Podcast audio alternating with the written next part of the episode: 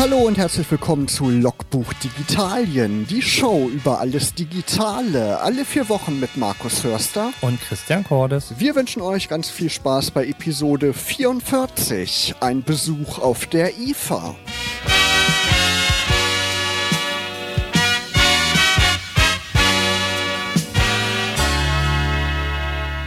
Letzte Woche großes Event in Deutschland oder auch weltweit, wenn man die Technikwelt anguckt.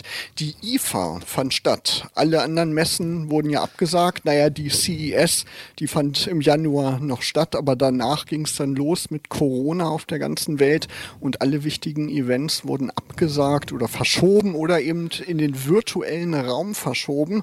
Und die IFA hat sich entschieden, eine Messe durchzuführen, jedoch nicht im großen Rahmen, wie man das so gewohnt gewohnt ist, sondern nur als Special Edition. Es gab eine kleine Ausgabe für Fachbesucher und auch für Medienvertreter. Hast du ein bisschen verfolgt, Christian? Ja, ähm, klein, aber ja, fein. So, ja. aber äh, äh, natürlich logischerweise kommt es nicht an die alten IFA-Zeiten äh, heran. Genau, sind ja immer jede Menge Hallen voller Fernseher und aller möglicher Unterhaltungselektronik.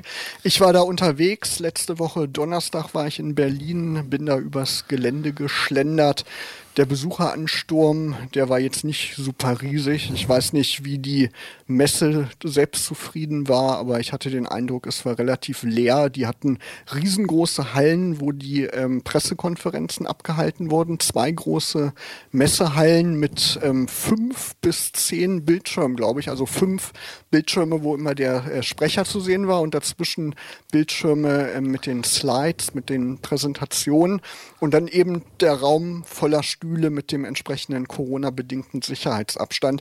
Auf jeden Fall ein beeindruckendes Bild, in so einem großen Saal zu sitzen, wo so Präsentationen abgehalten wurden. Teilweise waren Leute vor Ort, teilweise wurden diese Präsentationen aber auch virtuell abgehalten. Ganz interessant, LG hat sogar jemanden als Hologramm nach Berlin gebeamt. Das war eine ganz spannende Geschichte.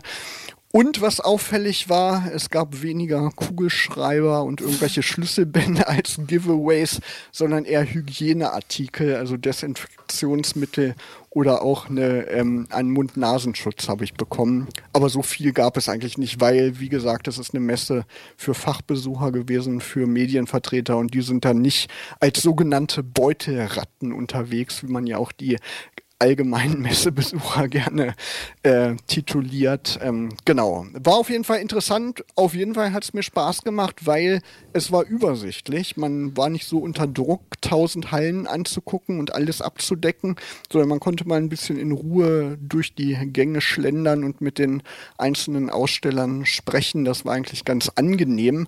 Und ich habe ein paar Interviews mitgebracht. Ich war zum Beispiel bei Huawei. Wir haben ja schon oft drüber gesprochen, über den Smart Smartphone-Hersteller unter anderem.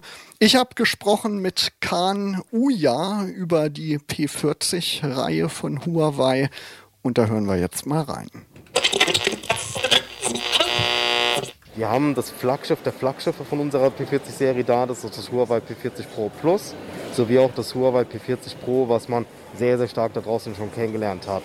Natürlich auch das Fokus-Modell und das Standardmodell des P40 an sich sowie auch jetzt die Lite-Generation. Das heißt, bei der P40 Lite-Generation reden wir über das Huawei P40 Lite, dann mit 5G, weil wir wollen auch den Kunden, die nicht viel Geld ausgeben möchten oder den Fokus nicht drauf setzen, aber ein schnelles Internet haben wollen mit dem 5G-Modul, da geben wir dir auch die Option mit frei, sowie auch das Huawei P40 Lite äh, E beispielsweise, was nochmal von den Specs bisschen, äh, ich will nicht sagen minderwertig, Gottes Willen ist es auf keinen Fall, aber es hat halt ein, zwei ähm, Finessen, sage ich mal, die die anderen Geräte nicht mitbringen, aber es vom Preis dadurch nochmal günstiger gestaltet worden.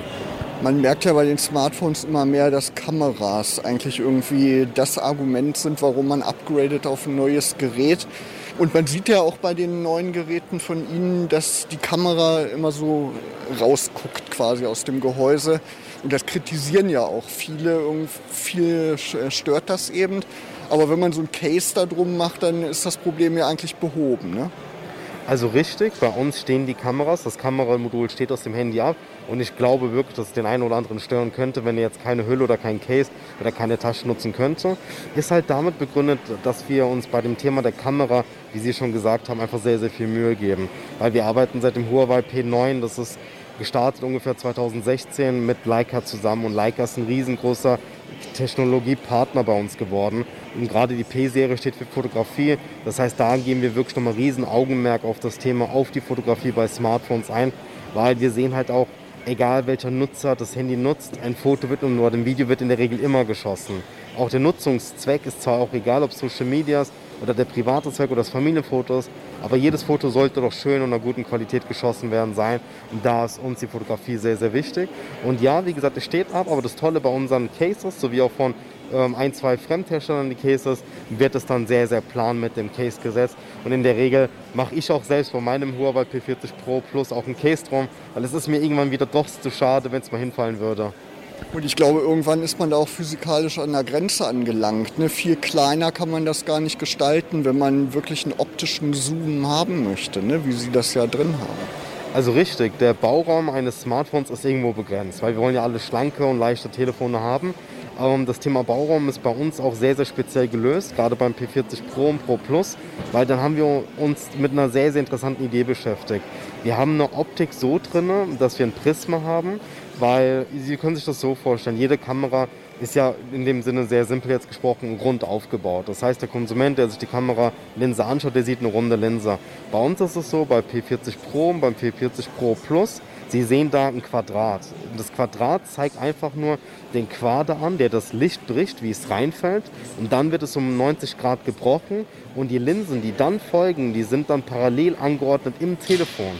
Weil ansonsten müssten wir das Telefon dicker bauen oder hätten einen Vorgang, der einfach äh, noch weiter abstehen würde. Und das ist der Grund, warum wir die Linsen in das Telefon längs einbauen und nicht mehr vertikal, wie wir es bei den anderen beispielsweise machen würden. Also ganz cleverer Ansatz, Christian, oder? Ja, wobei, wir haben wir auch schon mal in einer, einer der anderen Sendungen drüber gesprochen.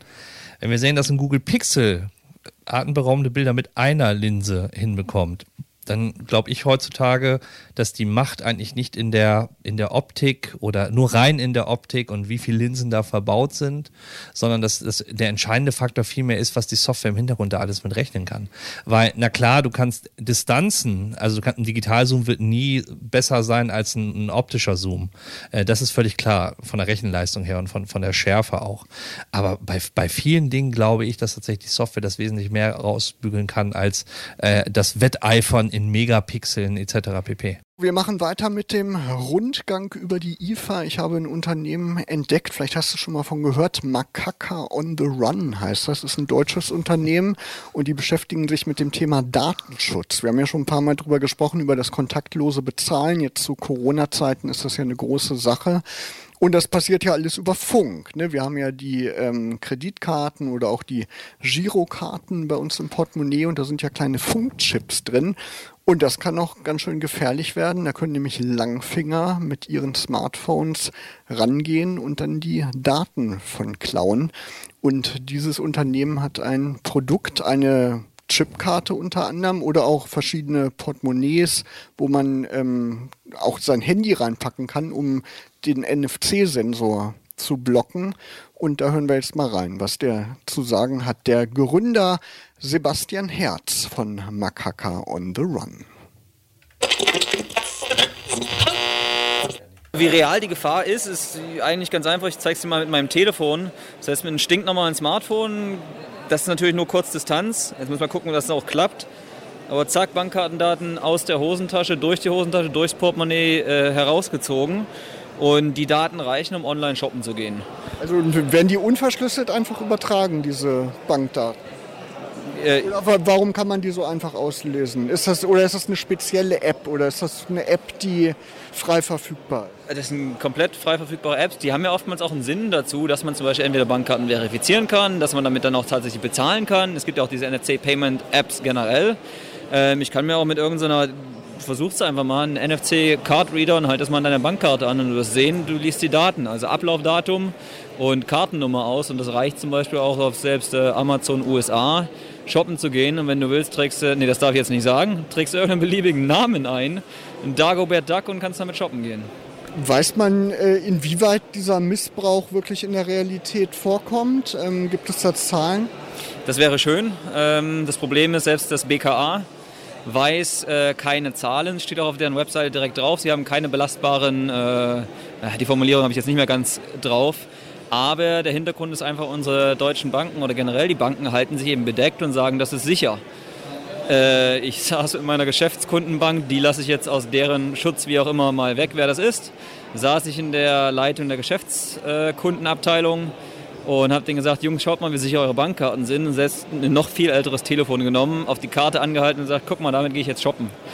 Den ist natürlich äh, die Kinnlade runtergeklappt und habe denen dann unseren Schutz angeboten, der ganz einfach nachrüstbar für jedes Portemonnaie ist. Und der sorgt dann dafür, dass die Bankkarten eben nicht mehr ausgelesen werden.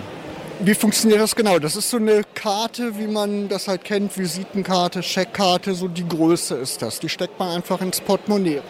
Genau so ist es. Also es gibt zum einen die Möglichkeit, die wesentlich ältere Variante, äh, natürlich genauso funktionsfähig, dass es Aluhüllen sind, wie zum Beispiel die hier drüben. Moment, wo habe ich sie hier? Da steckst du einfach eine Bankkarte hinein, äh, dann ist die geschützt. Das versteht auch jeder, wie das Ding so hat funktioniert, ist TÜV geprüft. Ähm, oder halt, wie du gerade eben sagst, unsere RFID-Blockerkarte.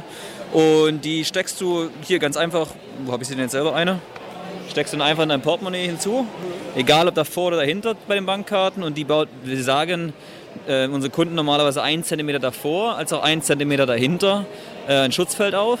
Auch seitlich versetzt ist kein Problem. Oder wie du hinter mir siehst, da an der Wand das Dekra. Also die Karte ist von Dekra geprüft. Und da, ich kann es dir nachher mal genau zeigen, äh, steht unten noch drin bis zu 4,5 Zentimeter vor und hinter der Blockerkarte. Je nachdem, wie viele Windungen einfach die Bankkarte in der Antenne drin hat. Gibt es sowas auch äh, für Handys, weil da sind ja auch NFC-Chips drin? Oder hilft da einfach nur ähm, NFC auszuschalten?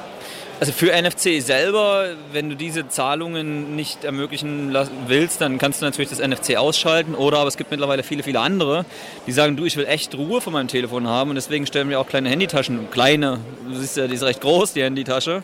Aber da schiebst du dann dein Handy rein ähm, klappst das Ding zu und dann ist komplette Ruhe. Kein Anruf, kein Internet, also kein Wi-Fi, kein äh, GSM, kein Bluetooth, kein äh, NFC. Was habe ich noch alles vergessen? Im Prinzip, es geht darum, da sind Schutzfolien drin. Hier muss ich eingestehen, das ist noch einer der ersten Prototypen. Äh, da haben wir irgendwo noch eine Lücke eingebaut. Das kommt tatsächlich doch noch durch. Ähm, aber es geht halt darum, also durch Schutzfolien, die diese ganzen Frequenzen absorbieren, sprich nicht durchlassen, ähm, schaffen wir es, die Geräte, wenn du dann das Telefon rausholst, siehst du auch, der geht erst wieder aus Netzsuche. Das ist auf jeden Fall eine wichtige Sache. Viele denken da gar nicht dran, ne, die da so unbedarft mit umgehen und da hast du noch was Kleines. Äh, genau, und das äh, haben andere gesagt, Mensch, ist das auch ein Karten-Etui? Nee, das ist eigentlich für den Autoschlüssel gedacht. Jetzt gibt es ja die ganzen kontaktlosen Autoschlüssel ähm, und du siehst in den Nachrichten mehr und mehr, ich glaube, wo war das letztens erst, äh, äh irgendeine Morgenschau, 80 Luxuskarossen, äh, ich glaube in, in Brandenburg allein, gestohlen wegen kontaktlosen Autoschlüsseln. Das ist ja, das Internet ist ja voll davon, gehst auf YouTube, siehst ganz oft bei den amerikanischen äh, Einfamilienhäusern, wo die äh, Diebe dann, das ist eigentlich die genialste Werbung, kennst du Bell? Diese Türklinge. Diese mit der Kamera und alles, ne, mit so vielen smarten Funktionen. Ne? Äh, genau so ist es. Für die ist das eigentlich die geilste Werbung. Ja. Denn die nehmen auf, wie Diebe nachts äh, an die Tür kommen äh, mit einer Antenne, also ein drei, vier Meter langes Kabel, die Haustür ähm, abscannen, weil hinten dahinter ja der, der, der Autoschlüssel liegt. Ähm, über einen Reichweitenverstärker, äh, das zu dem ähm, Auto weiterreicht und das Signal, also das Auto öffnet, beim nächsten Signal auslesen, das Auto startet und abfährt und der Schlüssel liegt trotzdem im Haus drin. Und deswegen äh, sagen wir natürlich auch, hey, wir wollen auch unsere Autoschlüssel schützen und das zum einen, das ist sogar made in Germany, äh, diese Ledervarianten. Wir stellen auch noch welche in China her. Ähm, das sind natürlich dann die günstigeren Varianten. Ja, oder eben auch auf der anderen Seite ein kleiner Safe, ein kleiner Key-Safe für zu Hause. Den kannst du gerne auch dann hinter die Tür stellen, hinter die Haustür und deinen Schlüssel trotzdem ablegen. Wichtig ist nur, mach zu, denn dann ist dort durch das absorbierende Material äh, ja, der Schlüssel vom Auslesen geschützt. Wir machen weiter mit unserem Rundgang über die IFA in Berlin, die ja in der vergangenen Woche stattfand. Christian, du bist ja nicht so der Gamer, ne? Nee. Aber irgendwann in den 90er Jahren hast du ja bestimmt auch mitgekriegt, da sind dann diese Controller oder auch die Lenkräder auf den Markt gekommen, die dann so ein Feedback gegeben haben. Die, wenn ja. man zum Beispiel Autorennen gefahren ist, hat das so gewackelt. Und eine Firma aus ähm, Berlin oder aus Potsdam, haben die mir erzählt, Vielbelt nennen, nennen die sich oder so heißt auch das Produkt. Die haben einen Gürtel entwickelt, der so vibriert, passend zu dem Spiel oder auch passend zur Musik. Kannst du dir das vorstellen? Ich habe jetzt bei viel Belt eher gedacht, die haben praktisch dir einen Sitz mit Anschnallgurt und äh, Feedback äh, generiert. Also ein Gürtel quasi. Genau, das ist wie so ein Gürtel, wie so ein metallener Gürtel, den man sich umschnallt und dann ähm, reagiert der auf den Sound aus dem Spiel oder auch äh, aus einer Musik-App, wie man das haben möchte. Ich habe es auf jeden Fall ausprobiert, habe mich davon überzeugt. Auf jeden Fall darf man nicht kitzelig sein. Das ist auf jeden Fall ganz wichtig. Und ich habe mich unterhalten mit dem Carsten Klippstein und der hat mir ein bisschen mehr erzählt über den Vielbert. Ich hatte den Gürtel eben um, Formel 1 Rennen gefahren in Melbourne, glaube ich, war es. Ja, ne? ich glaube ja. Genau, fiel ja, glaube ich, dieses Jahr flach im echten Formel 1 Zirkus. Ja, man merkt da wirklich die Straße. Ne? Man merkt jede Erhebung im Bauch, in den Händen. Da seid ihr nicht für verantwortlich, aber für das Bauchgefühl seid ihr verantwortlich. Wie kam die Idee für dieses Produkt? Ähm, ganz, ganz verrückte Geschichte eigentlich. Ursprünglich erfunden wurde der Gürtel für die Musik, für, fürs Musikhören. Und als wir aber letztes Jahr auf der IFA den Gürtel der Welt präsentiert haben, wollten die Leute einfach alles damit machen. Filme gucken, Musik hören, Videospiele spielen, Virtual Reality. Und deswegen sind wir dieses Mal wiedergekommen und haben einfach Videospiel mitgebracht, Sim Racing. Und da glänzt der Gürtel einfach vom Allerfeinsten. Und das ist jetzt auch eure Hauptzielgruppe, Gamer, oder? Ähm, Im Privatmarkt ja. Da geht es wirklich um die Gamer. Es gibt dann nochmal separat den Gesundheitsbereich, wo es dann zum Beispiel um hörgeschädigte Menschen geht. Das ist aber nicht so sehr direkt verkauft, das läuft etwas anders dann. Was sind die Voraussetzungen dafür? Habt ihr eine Software, die man installieren muss? Ähm, mit welchen Spielen funktioniert das? Muss man bestimmte Spiele haben, bestimmte Filme oder eine bestimmte Musik-App, um das nutzen zu können? Wie äh, geht das? Ja, ganz, ganz wichtiges Thema dabei auf jeden Fall. Wir sind sehr stolz drauf. Der Gürtel kommt komplett ohne Vorbereitung aus. Ich muss den nirgendwo installieren, keine spezielle Software. Ich brauche auch keine speziellen Inhalte. Ich kann jedes beliebige Audiosignal, Musikton einfach rein in den Gürtel über Bluetooth oder über, äh, über Klinke, über einen Kopfhöreranschluss und dann läuft die Geschichte. Spotify, YouTube, Spiele, Netflix, egal was. Alles funktioniert. Mit Musik kann ich mir das noch gar nicht so vorstellen. Äh wie fühlt sich das an? Beschreib mal. Oh, ja, wie, äh, wie, beschreibt man ein Gefühl? Mhm. Ähm, es intensiviert halt einfach. Alles, was ich erlebe, wird viel intensiver. Es rückt viel dichter an mich ran. Ich bin mehr mittendrin. Und so ist es auch bei Musik. Hm, es ist, die Musik fasst mich plötzlich an. Das Produkt war ein Kickstarter-Projekt. Ne? Ihr habt da Gelder gesammelt. Wann geht's los? Wann kann man das kaufen? Genau, also bei Kickstarter waren wir sehr erfolgreich mit 300% Zielerfüllung. Wir sind jetzt bei Indiegogo drin. Auch dort kann man das Produkt schon weiter kaufen für 219 Euro. Im Oktober wird ausgeliefert und dann liegt das Produkt auch ganz normal im Handel und dann liegen wir bei 329 Euro. Ja, auf jeden Fall interessant. Ich weiß nicht, ob ich das regelmäßig nutzen würde, aber wie er gesagt hat, für Hörgeschädigte ist es natürlich eine tolle Sache, dass die dann besser einen Film wahrnehmen können. Das ist ja dann ein schönes Hilfsmittel, ne? Ja, ich hätte eher auch gedacht, so in Richtung, wie gesagt, eher hörgeschädigte Blinde oder so, eher so als, als taktiles Feedback über die, über die Vibration. Aber dass ich jetzt meine Spotify-Playlist mit einem Gürtel hören müsste, weiß ich nicht. Vielleicht der neue Trend, man weiß es nicht. Auf der IFA seit einigen Jahren großer Bestandteil ist ja auch die sogenannte weiße Ware. Eben Haushaltsgeräte werden viel präsentiert auf der IFA. Und da ist mir ein Produkt aufgefallen, das nennt sich Bob. Könntest du dir vorstellen, was Bob ist? Ein Wischroboter. Nein, genau, könnte sein. Ne? Könnte man meine Firma, ähm, einer Wischbob. Firma den Tipp geben, so einen äh, Roboter auch Bob zu nennen. Nein, dieser Bob ist ein kleiner Geschirrspüler. Wir hören mal rein in das Interview. Ich habe gesprochen mit Victoria Braun von Dantec über Bob.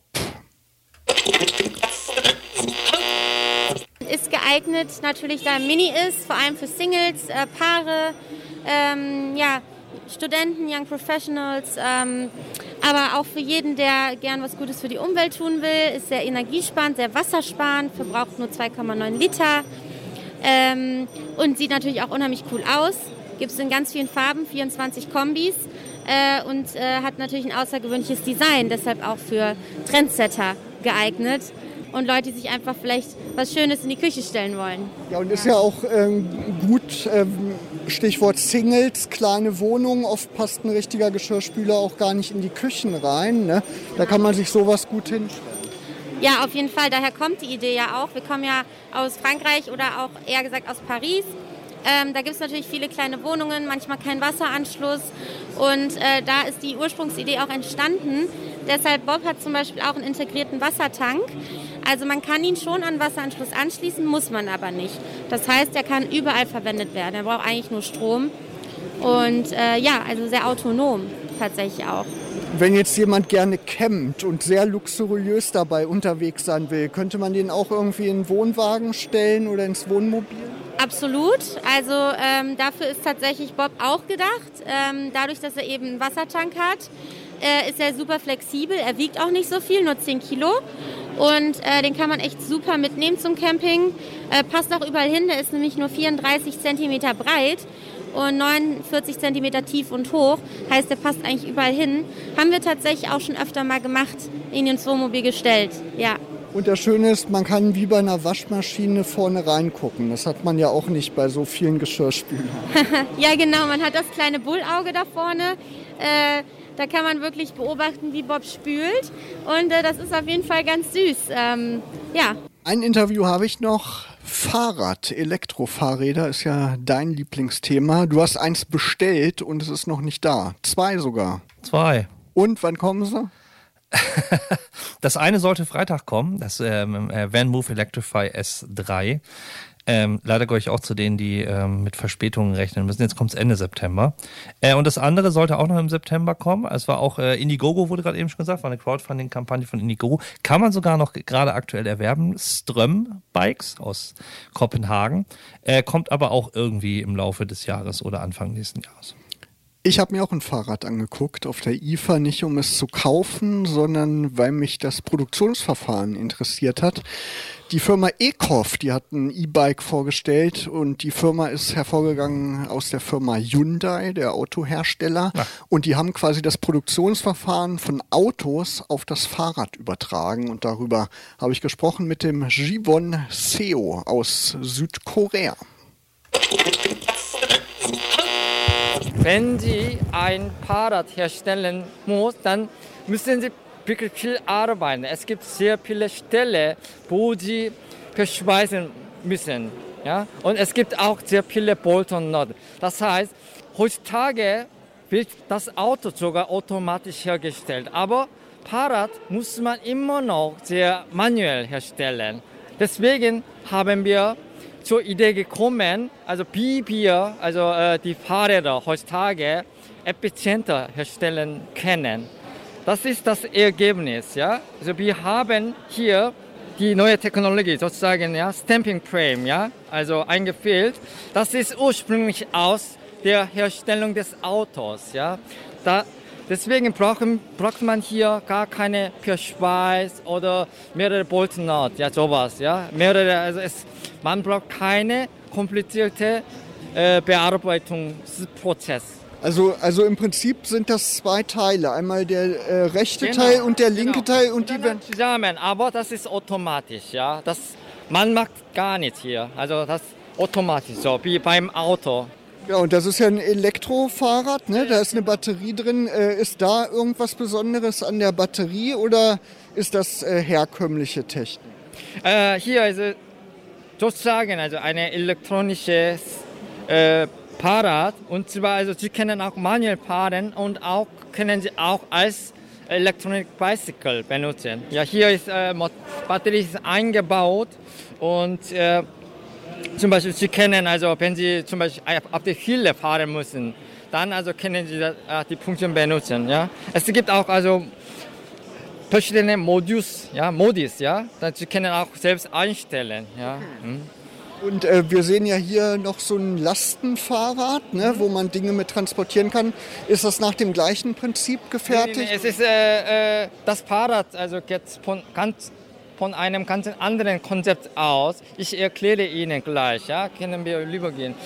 Also, man, wie man sieht, ist modularisiert, modul, modularisiert. Ja? Also es gibt hier Gelenk und Gestell. Das heißt, Sie können selbst ein eigenes Fahrrad zu Hause selbst zusammensetzen. Ja, egal wie Sie wollen. Ja. Hier sehen Sie schon hier, aber wenn Sie wollen, größer oder kleiner oder länger oder kürzer oder und so weiter, ja, wie Lego, ja, Sie können, ja, alles, also jeder kann alles, ja, zusammensetzen, selbst zu Hause. Das heißt, Sie können zum Beispiel äh, im Internet, also, ja, Teile bestellen und dann sie können selbst ja eigen, ein eigenes Fahrrad ja, zusammensetzen.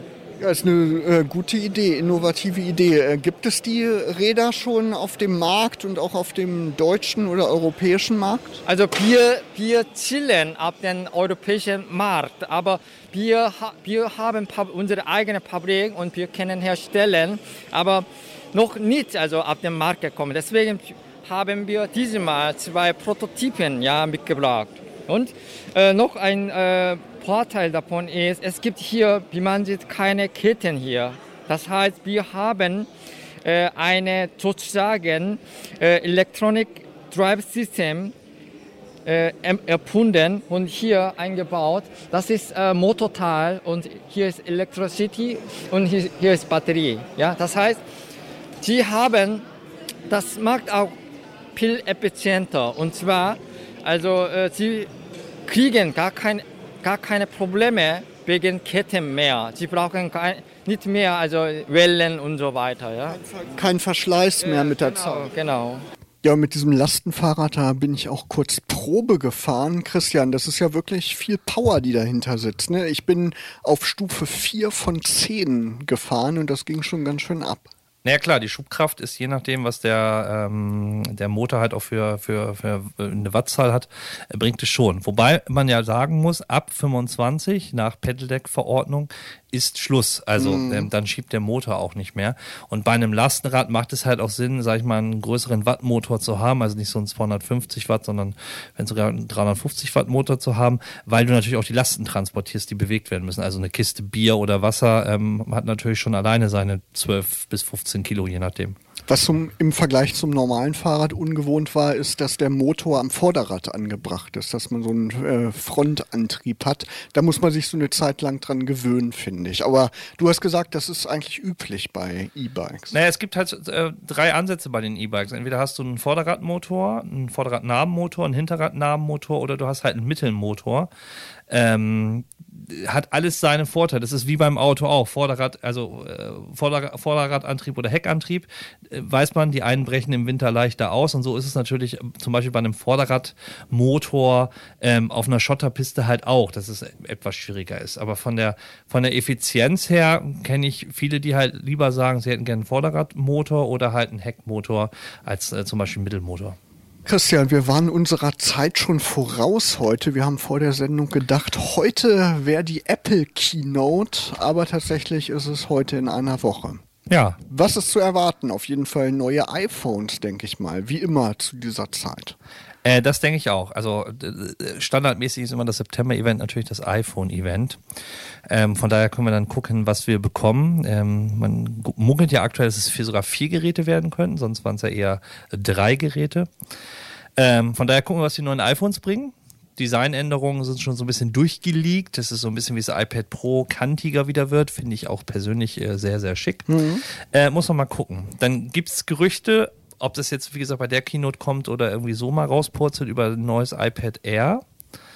Ähm, und ähm, ja, diese berühmten AirTags, ähm, das wurde wieder befeuert, dass die eventuell kommen könnten. Also man hat jetzt in der letzten iOS-Update-Version äh, auch dieses ähm, Auto-Feature eingebaut, dass ich das iPhone als Autoschlüssel nutzen kann. Ah, okay ähm, also so, so ein Key-Feature und äh, AirTags sollen quasi so etwas wie, sag ich mal, der erweiterte Schlüsselfinder sein. Das kannst du dir an einen Schlüsselbund ba basteln und dann können halt iPhones, die in der Nähe sind, halt Tags halt orten und praktisch dir dann ähm, ja wie so ein Suchen- und Finden-System eine ähm, äh, ne Meldung halt geben, wo du es verloren hast. Ich habe jetzt Gerüchte gelesen, dass Apple wohl plant, ähm, keine Netzteile und keine ja. Ohrenstöpsel mehr mitzuliefern, aber macht ja aus Umweltgesichtspunkten auch Sinn Sinn. Ne? Viele kaufen sich jedes Jahr ein neues iPhone, haben dann zig solche Netzteile rumfliegen, die ja ähm, gar nicht so viel weiterentwickelt werden.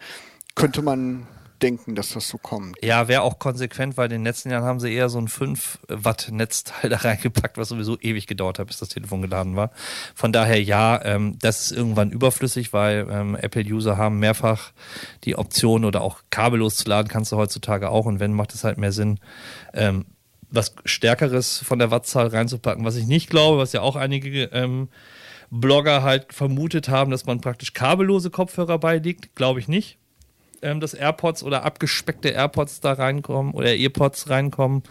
Ähm, man muss mal schauen. Und seit Steve Jobs kennt man ja One More Thing am Ende einer Keynote. Meinst du, dass im Jahr 2020 zu Corona-Zeiten ein One More Thing vorgestellt wird? Also über diese äh, spekulierte ähm, VR-AR-Brille, ähm, dass die kommen wird, ja, irgendwann, aber ob es jetzt nächste Woche schon sein wird, weiß ich nicht.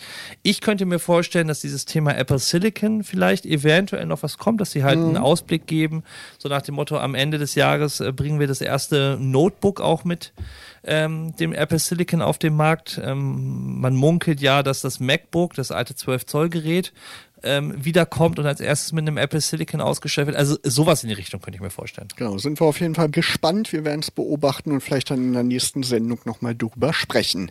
Wir wollen euch natürlich wie immer nicht gehen lassen ohne unseren App-Tipp. Christian, welche App hast du heute dabei? Proton Mail. Ein E-Mail-Client. Ja, aber auch gleichzeitig ein E-Mail-Dienstanbieter, der praktisch äh, Mailverschlüsselung als ganz, ganz wichtig und oben angezählt ist. Also äh, Pretty Good Privacy, PGP kennt jeder, äh, Posteo zum Beispiel auch als Anbieter, macht ja auch Mails verschlüsseln, aber viele haben sich mit dem Thema E-Mails zu verschlüsseln in der Kommunikation nie so richtig beschäftigt, weil es irgendwie dann zu kryptisch war mit äh, Schlüssel austauschen mit dem anderen, mit dem ich kommunizieren wollte, damals zu PGP-Zeiten.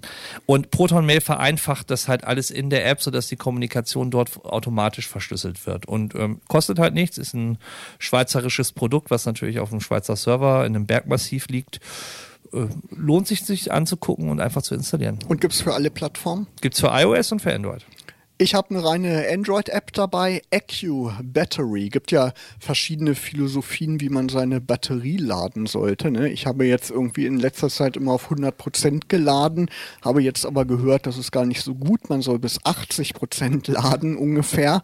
Und ich habe mir einfach mal aus Neugierde diese App installiert, EQ Battery. Und was da ganz praktisch ist, man kann einstellen, dass die Batterie bis 80% geladen werden soll und dann äh, bekommt man eine Benachrichtigung eine, einen Klingelton und dann weiß man, man muss das Handy vom Strom abziehen. Ich weiß nicht, ob es irgendwas bringt. Was sagst du? Klingelt nachts jetzt dein Handy? nee, wenn ich es tagsüber so. Keine Ahnung. Okay, muss jeder selber wissen. Also, wenn wir gerade eben noch gesagt haben, dass die Handys sowieso nur ein Jahr halten äh, und das ausgetauscht werden, weiß ich nicht, ob der, ob die Erfolg so groß ist. Das stimmt. Ich werde es auf jeden Fall beobachten. Das war's auch schon mit Logbuch Digitalien für heute. Folgt uns auf Social Media. Wir sind bei Facebook, wir sind bei Twitter, wir sind bei Instagram. Hört die alten Folgen unter logbuch-digitalien.de. Und wir hören uns wieder am 6. Oktober. Und bis dahin wünschen euch Markus Hörster und Christian Cordes eine schöne digitale Zeit.